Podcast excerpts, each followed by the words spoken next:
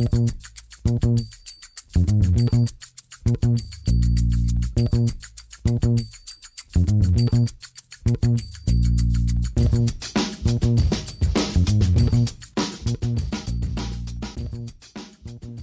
ist der erste deutsche Podcast mit dem Rückblick auf die Divisional Round. Mein Name ist Tim Rausch, an meiner Seite ist wie immer Rahman Ruppel. Guten Morgen, Rahman.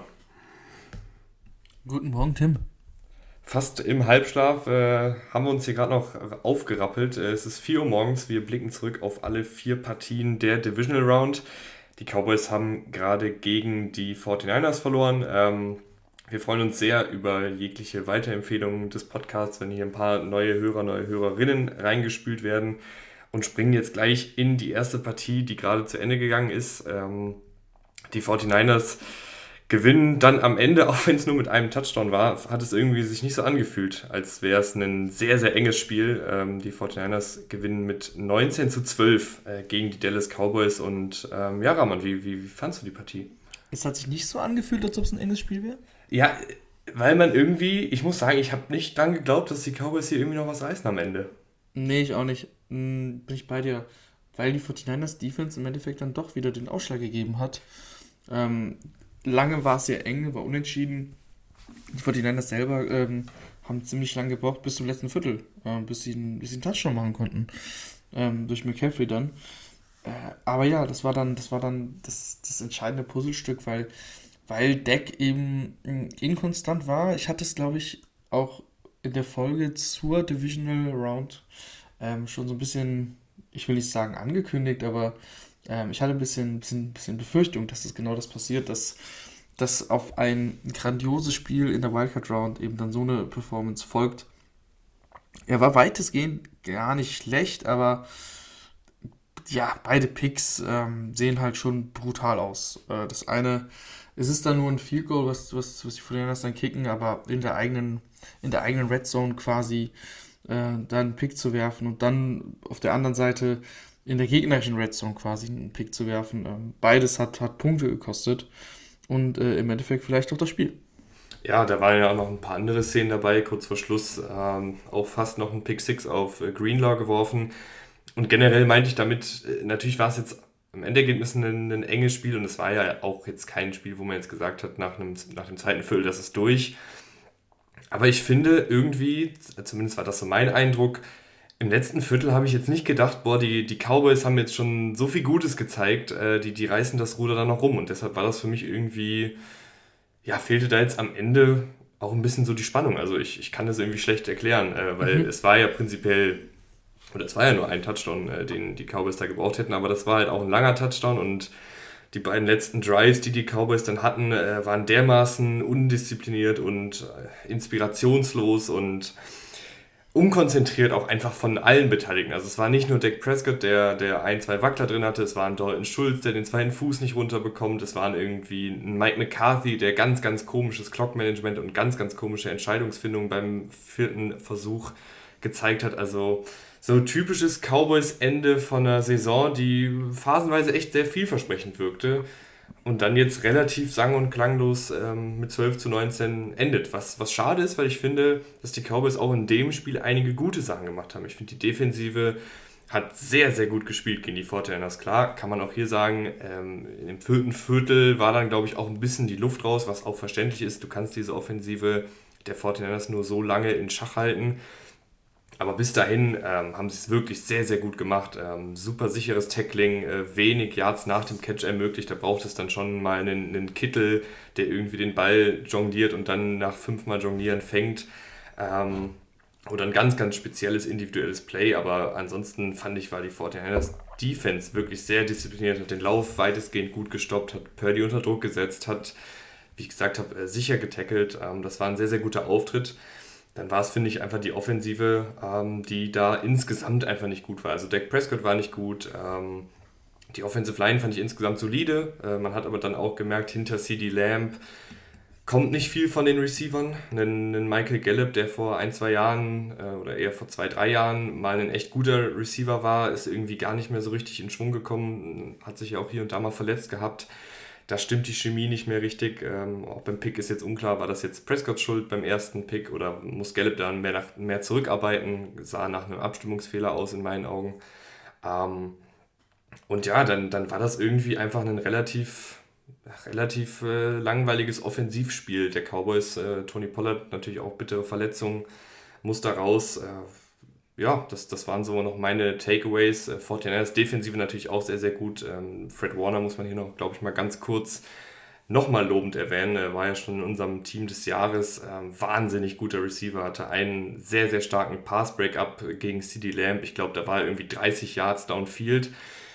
Wenn du als, als Defensive die Möglichkeit hast, dass dein Linebacker, äh, den, den Slot-Receiver, auf einer vertikalen Route verfolgen kann und da auch nicht geschlagen wird und dann sogar noch den, den Pass vereitelt, das ermöglicht dir natürlich schematisch auch eine ganze, ganze Menge mehr Freiheiten, weil normalerweise musst du da immer noch mindestens einen Safety ab, abstellen, der da Lamp beispielsweise im Blick hat oder du musst ähm, formationstechnisch einfach anders spielen und die 49ers haben da durch Warner die Freiheiten, so viel mehr in Coverage machen zu können und ähm, Warner ist da wirklich der, der Dreh- und Angelpunkt neben dem Nick Bosa natürlich. Ähm, der da diese Defensive einfach auf dieses Elite-Niveau gehoben hat.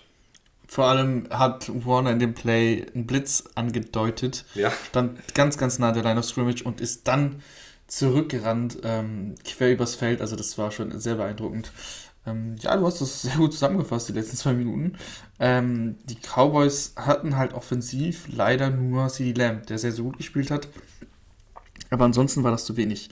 Äh, Pollard hat sich verletzt, äh, bitter gelaufen. Äh, das Run-Game war quasi nicht, nicht äh, existent. Ähm, dreieinhalb Yards im Schnitt und da hat Dak Prescott mit seinen 22 Rushing Yards noch ein bisschen was gut gemacht. Also Elliott hat nicht stattgefunden, Pollard ist leider früh rausgegangen. Ähm, und, und dann reicht es auch nicht. Also wenn du dann eben den Touchdown brauchst am Ende des Spiels, nur CD Lamb gegen diese Defense ist eben nicht genug. Und ich glaube, das ist auch so ein bisschen so das, was die Cowboys in der, in der Offseason machen müssen. Äh, mal sehen, was, was mit Pollard passiert, der Free Agent wird, der sich jetzt so verletzt hat. Äh, Elliott kannst du theoretisch cutten mit Deadcap. Ähm, aber du brauchst eigentlich noch so eine zweite explosive Gefahr im Receiving Game. Ähm, die hat jetzt Michael Gallup noch nicht, die konnte er nicht darstellen. Er hat eigentlich einen ganz guten Vertrag unterschrieben. Ähm, vielleicht ist es das nächste Jahr, er war verletzt, äh, Kreuzbandriss braucht er noch ein Jahr, ähm, dass er dann wieder der Alte wird. Das sieht man ja häufiger. So oder so brauchst du das Puzzlestück. Ähm, noch zu Brock Purdy ganz kurz. Ich habe es dir im Spiel geschrieben, privat.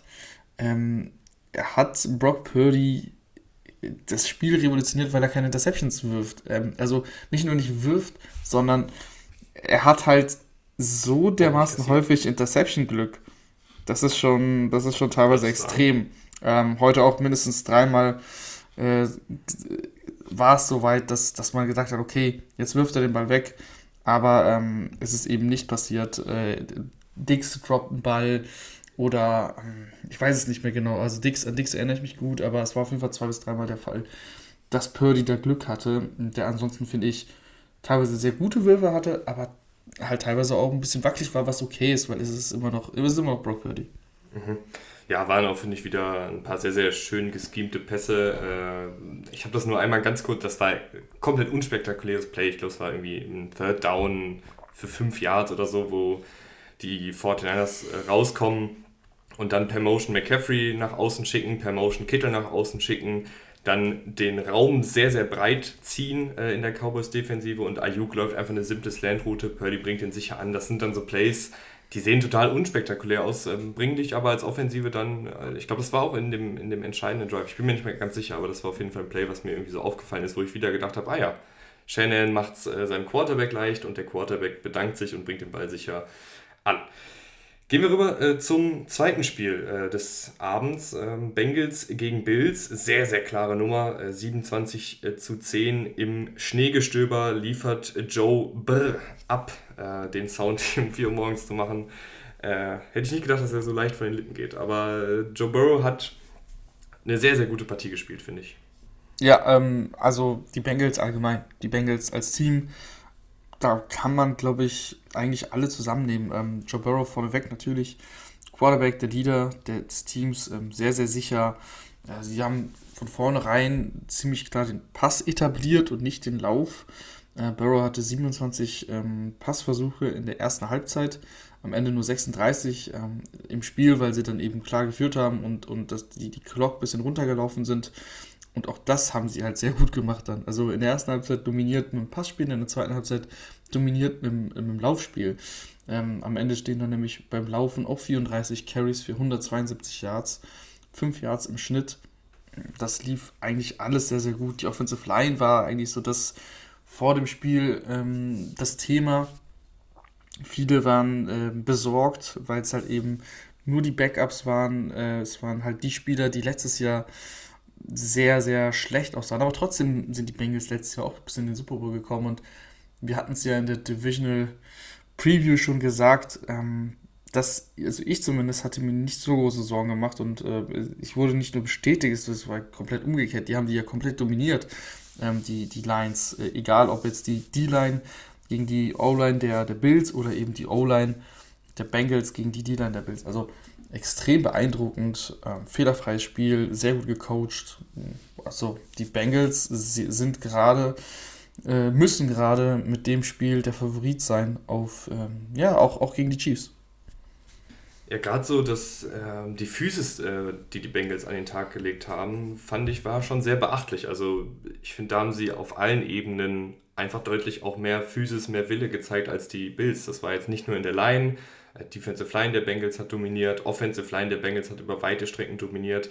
Ich fand, es war auch, ähm, ja, dass, dass ein Joe Mixon Tackles bricht, äh, dass die Receiver der Bengals Contested Catches gewinnen, dass die Defensive Backs der Bengals keine Contested Catches zulassen, ähm, da wirklich um jeden, um jeden Ball kämpfen und ich finde, dass ja, das dann auch ein entscheidender Faktor war, dass man irgendwie das Gefühl hatte, die Bengals sind hier, die Bengals sind hier, um Football zu spielen, die bringen bei jedem Play Physis und Wille und Ehrgeiz. Das sind natürlich auch alles immer viele Floskeln und so, aber äh, ich finde, in dem Spiel hat man es wirklich gemerkt, dass da einfach das physischere ähm, und heißere Team gewonnen hat. Man muss aber auch gleichzeitig sagen, äh, ja, Bills, ich weiß nicht, also so richtig warm wurden wir ja sowieso nicht mit den Bills über die letzten Wochen, weil Josh Allen und diese ganze Offensive ja wackelig war. Wir haben gesagt, auch in der Divisional Round Preview, dass äh, die Secondary angreifbar ist der Bills. Die, die ist einfach nicht sonderlich gut. Und jetzt in dem Spiel ist dann auch irgendwie alles so zusammengekommen und alles ins Negative äh, gerückt. Ähm, dass Josh Allen ein paar überworfene Bälle hat, ähm, dass, dass Receiver ein paar Drops haben, dass die äh, Buffalo Bills Secondary hier und da mal böse geschlagen wird, dass die Physis nicht da ist. Also das war so ziemlich das, das Worst-Case-Szenario-Spiel für die Bills, oder? Ja, ähm, es lief wirklich von, von vorne bis hinten alles schief. Äh, Josh Allen sah nicht gut aus. Die Offensive Line hat nicht gehalten. Stefan Dix war abgemeldet. Äh, ein Laufspiel ist irgendwie nie so richtig zustande gekommen. Äh, sie, sie haben ja relativ schnell um 0 zu 14 dann zurückgelegen. Da, da wollten sie auch erst irgendwie, haben sie versucht, über den Pass zu kommen. Ähm, hat überhaupt nicht geklappt am Anfang. Dann haben sie ein bisschen mehr versucht mit, äh, zu laufen. Das sah dann gar nicht schlecht aus, aber es, es hat einfach im Endeffekt tatsächlich an allen Ecken und Enden gefehlt ähm, bei den Bills. Also so, so, so, klar muss man das dann sagen. Ja, wir hatten das thematisiert, dass, dass, dass, dass der Receiving Core äh, nicht gut, also es ist einfach hinter Stefan Diggs nicht gut. Und Gabe Davis hatte eine Situation, bei der man einen Ball lang catchen kann den er dann eben nicht fängt. Dann panten die, die Bills, ähm, was ich mit meinen Kumpels, die, als ich das Spiel geschaut habe, heiß diskutiert wurde, ob da der Punt sinnvoll ist. Der eine sagt ja, der andere sagt nein. Ich war auch eher bei nein. Ähm, weil diese Defense halt das ganze Spiel über gezeigt hat, dass sie, dass sie da gar nichts stoppt. Ähm, und sie hat auch nichts gestoppt. Also das war, das war wirklich, also für die Bills Defense ein, ein Offenbarungseid. Also da ging gar nichts. Mhm. An der Stelle auch nochmal Hut ab an Lou Anarumo, den, den Defensivkoordinator auf der anderen Seite des Balles, und zwar auf der Seite der Bengals. Der finde ich schon wieder einen sehr, sehr guten Gameplan äh, einfach hatte und jetzt schon mehrfach, und wir haben schon sehr oft darüber gesprochen, dass er sehr anpassungsfähig ist an an seinen jeweiligen äh, Gegenüber, an die jeweils gegenüberliegende Offensive und in dem Spiel jetzt auch wieder ein sehr, sehr gutes Game äh, gecallt hat. Äh, Gerade, was ich da auch ähm, sehr cool fand, war, als das Spiel noch ein bisschen enger war, als es noch nicht so komplett ähm, entschieden war, war, dass er da auch weiter auf dem, auf dem Gaspedal geblieben ist und, und nicht jetzt irgendwie äh, vorsichtigere Coverages gespielt hat, äh, Allen sozusagen ein bisschen das Feld überlassen hat und dann sozusagen nur den tiefen Pass verhindert, sondern da weiter aggressiv gecallt, weiter viele Blitzes gecallt. Sehr oft kamen da ungeblockte äh, Pass-Rusher durch, also sehr, sehr schöner ähm, sehr, sehr schöner Spielplan, den äh, Lou Anarumo da ausgeheckt hat äh, vor der Partie. Und bezeichnend, bezeichnend war dann auch, ähm, als das Spiel schon entschieden war bei 27 und zu 10 äh, und, und sechs Minuten noch oder so, ähm, Bills hatten keine Timeouts mehr und dann haben die Bengals äh, sind den Ball sieben oder acht oder neun Mal hintereinander gelaufen und es waren immer erfolgreiche Läufe. Also es waren immer mindestens drei, vier Yards, obwohl es klar war, was passiert. Es ist ist ja kein Hexenwerk. Ähm, die Bills wussten es, die Bengals wussten es, die Zuschauer wussten es und die Bills konnten es nicht stoppen. Und das war einfach dann, dann auch nochmal bezeichnend äh, für den ganzen Abend der Bills. Nicht stoppen ist auch ein ganz guter, ähm, ganz guter Übergang äh, zu der dritten Partie der Divisional Round, äh, wo die Giants alles andere als groß aufgespielt haben und einfach, muss man auch sagen, äh, ja, klassentechnisch ein, Riesenproblem hat, hatten. Äh, ich habe in der Divisional Round Preview schon gesagt, dass ich denke, dass die Eagles die Giants ähm, deutlich dominieren werden und äh, so kam es dann auch. Ich weiß gar nicht, was man jetzt so riesig da analysieren soll bei dem Spiel, Rahman. Nee, ähm, ich finde, die beste Analyse ist, dass Boston Scott schon wieder einen Touchdown gegen die Giants gemacht hat. Ähm, ich, ich glaube, ich habe es irgendwo gelesen. Ähm, ich und, und ich glaube es auch, ich glaube mittlerweile machen die, machen die Eagles das auch ein bisschen mit Absicht, wenn sie an der Goal-Line sind, ähm, einfach nur um die Giants zu ärgern. nee, äh, da, da gibt es nicht viel zu analysieren. Die, die, die, die Eagles haben einfach mal ganz kurz die Muskeln spielen lassen, äh, gezeigt, wer der, der Herr in der Division ist. Und, und die Giants, also ja, auch hier in jeglicher Art und Weise ähm, dominiert. Stand, glaube ich, 28 zu 0 zur Pause. Das Spiel war sehr, sehr schnell durch. Ähm, Jalen Hurts äh, sehr gut in die Partie gekommen. Ich glaube, es war 8 von 8 hatte er direkt vorneweg, zwei Touchdowns. Ähm, sah sehr gut aus. Die Schulterverletzung macht ihm da, glaube ich, nicht mehr großartig zu schaffen. Ähm, und, und die Giants äh, relativ schnell eben 7-0 zurück gewesen. Dann hatten sie einen Fourth Down, was diskutiert wurde, 4 und 8.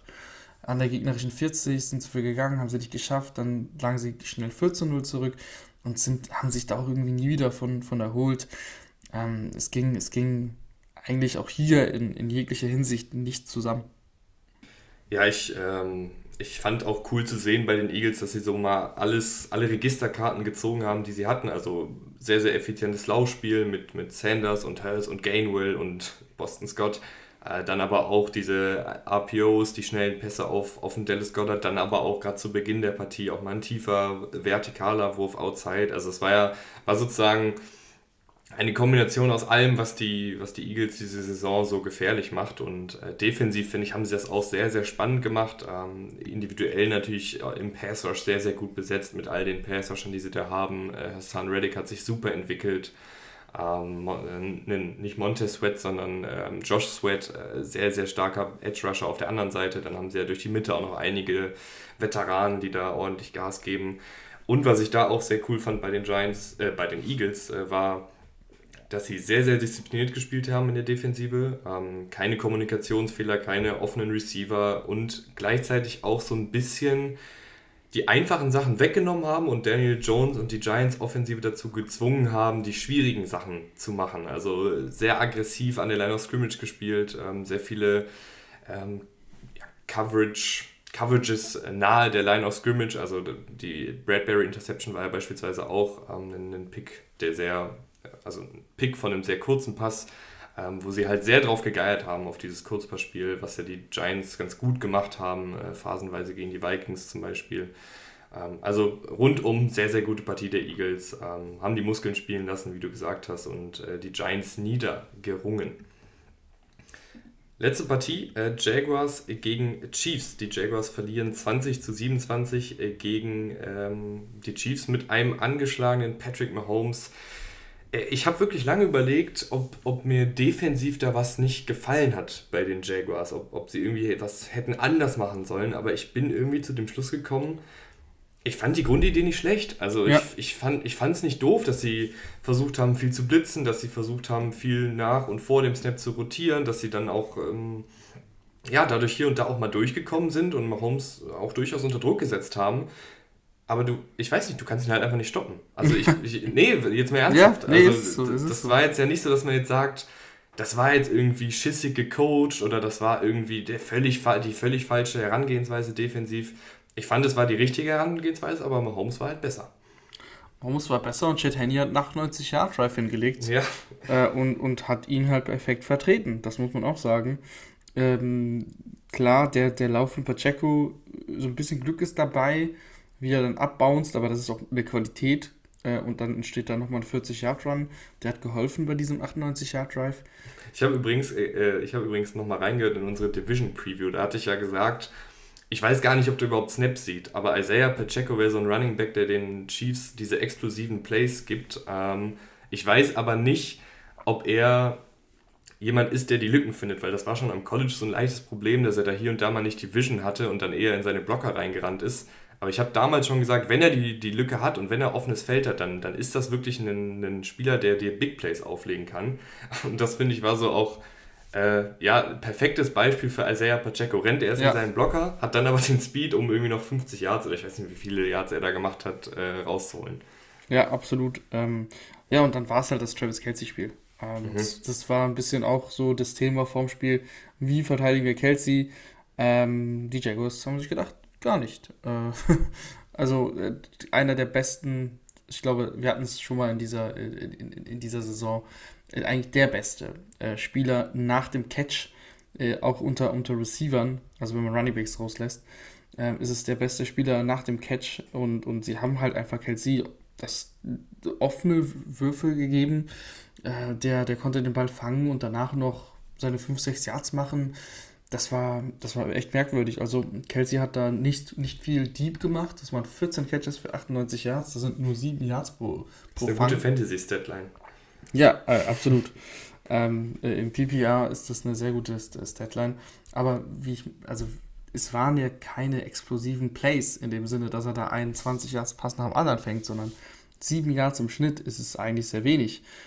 Aber wenn du, wenn du so viele First Downs dadurch auch zulässt, ähm, Touchdowns zulässt, ja, dann killt dich halt Travis Kelsey. Es ist einfach so, so, so gut ist er einfach. Ähm, hat dann sogar auch noch ein, zwei richtig gute Blocks hingelegt äh, als, als eben dann auch ähm, das Laufspiel mit Pacheco bemüht wurde. Und trotzdem waren die Jaguars drauf und dran, dieses Spiel zu gewinnen. Ähm, Trevor Lawrence hatte einen sehr, sehr guten Pass auf Kirk, der den Ball droppt. Wäre eine 50 Yard plus äh, äh, Reception gewesen. Und die Jaguars haben den Ball eigentlich gut bewegt. Also äh, 7,6 Yards im Schnitt äh, pro Lauf das waren nur 19 Attempts. Da hätten sie vielleicht mehr machen müssen äh, und hatten da 144 Rushing Yards. Also Travis Etienne sah, sah gut aus. Äh, Hasty nur 4 Attempts, aber auch richtig gut aus mit ähm, 36 Rushing Yards. Äh, einmal haben sie Kirk eingebunden, äh, der auch 18 Yards mit seinem einzigen Carry gemacht hat. Nur so, so also klar, klar ist der Fumble von Agnew da an der Goal-Line dann, ja, der, der ist dann spielentscheidend. Das, das muss man dann sagen. Also im Endeffekt, glaube ich, wenn man es runterbrechen will, ähm, darfst du halt gegen Chad Henney, musst du da ein bisschen mehr machen, wenn du an, wenn du an der 2 äh, startest. Also Chiefs sind an der 2 gestartet. Und ähm, ja, dann dieser Agnew, Agnew Drop Fumble, ähm, der, der ist dann am Endeffekt spielentscheidend. Ja. Und natürlich Kelsey. Ja, ich fand, auch offensiv haben die Jaguars nicht so mega viel falsch gemacht. Äh, erste Halbzeit war viel klein-klein. Ich glaube auch, weil ähm, die Interior Offensive Line der Jaguars angeschlagen ist und auch qualitativ nicht so geil bestückt ist. Und Chris Jones da halt relativ schnell durchkommt. Da wollten sie, glaube ich, dann viel ähm, ja, Quick Games spielen und, und so dann den Pass Rush natürlich verhindern, äh, den die Chiefs ja durchaus bringen können. Und dann fand ich aber auch, wie du gesagt hast, äh, waren ein paar coole Plays dabei, gutes Laufspiel. Äh, Lawrence hat seine Plays gemacht. Ähm, am Ende einfach ein bisschen zu wenig gegen ein sehr, sehr gutes Chiefs-Team. Und ich glaube, es ist auch okay, dass dann die Jaguars hier nach Hause gehen äh, nach einer sehr, sehr vielversprechenden Saison, die nächstes Jahr dann auch nur besser wird. Ja, absolut. Oder ähm, nicht nur besser wird, das war ja jetzt schon sehr gut, aber vielleicht noch besser wird, sagen wir so. Das Potenzial ist auf jeden Fall da. Calvin Ridley stößt äh, zum Team sehr wahrscheinlich. Ähm, und von daher, äh, die Jaguars haben eine, eine breite äh, Zukunft vor sich. Ja, wie es dann so in Zukunft bei einigen Teams aussieht, äh, habe ich auch vor, in so einer kleinen Miniserie mal aufzuarbeiten. Äh, wahrscheinlich so entweder zwischen Conference Championship und Super Bowl kommt da die erste Folge raus oder nach dem Super Bowl. Da werde ich mir so einige Teams schnappen, die irgendwie jetzt eine spannende Offseason vor sich haben. Beispielsweise die Giants, beispielsweise die Seahawks. Ähm, und da so einen kleinen Free Agency Fahrplan sozusagen erstellen. Ich glaube, das wird ganz cool. Ähm, könnt ihr gern den Podcast hier abonnieren, damit ihr da keine Folge verpasst. Das ist, glaube ich, ein ganz netter Off-Season-Content. Ich freue mich da auf jeden Fall drauf, ähm, da mal so einige Teams unter die Lupe zu nehmen, sehr spezifisch. Und freue mich, wenn ihr da auch einschaltet. Und ansonsten freue ich mich auch, wenn ihr einschaltet äh, zur nächsten Folge. Eine Sache muss ich noch sagen. Ja, klar. Auch mal ein bisschen Eigenlob. In meinem Power Ranking waren die äh, Top 4 die, die jetzt in den Conference Championships sind. Das musste oh. ich, das musste ich noch erwähnen. nee, äh, also die Bengals, ich, ich, ich habe dummerweise in diesem Tippspiel, ähm, was, doch, was, ja, was man ja auch bei ran.de machen kann, äh, ich habe ich hab auf die Bills getippt äh, vor, also als wir diesen Playoff-Baum gemacht haben, was du auch gepostet hattest. Mhm. Ähm, und in der, in der Folge, in der Division Preview, ich, war ich ja eigentlich relativ klar bei, auf, auf Seiten der Bengals. Ich weiß nicht, warum ich auf die Bills getippt habe. Ähm, nervt mich ein bisschen. äh, aber, aber in meinem Power Ranking habe ich es richtig. Ja, und in deinem Wettschein. Wo, wo, haben wir heute noch gar nicht erwähnt. Äh, ja, aber da, hat, da haben ich. Du warst sehr klar bei den Eagles. Ich habe die Eagles auch vorne gesehen, aber ich habe. Ich hab äh, Bengals, Bengals sind wir.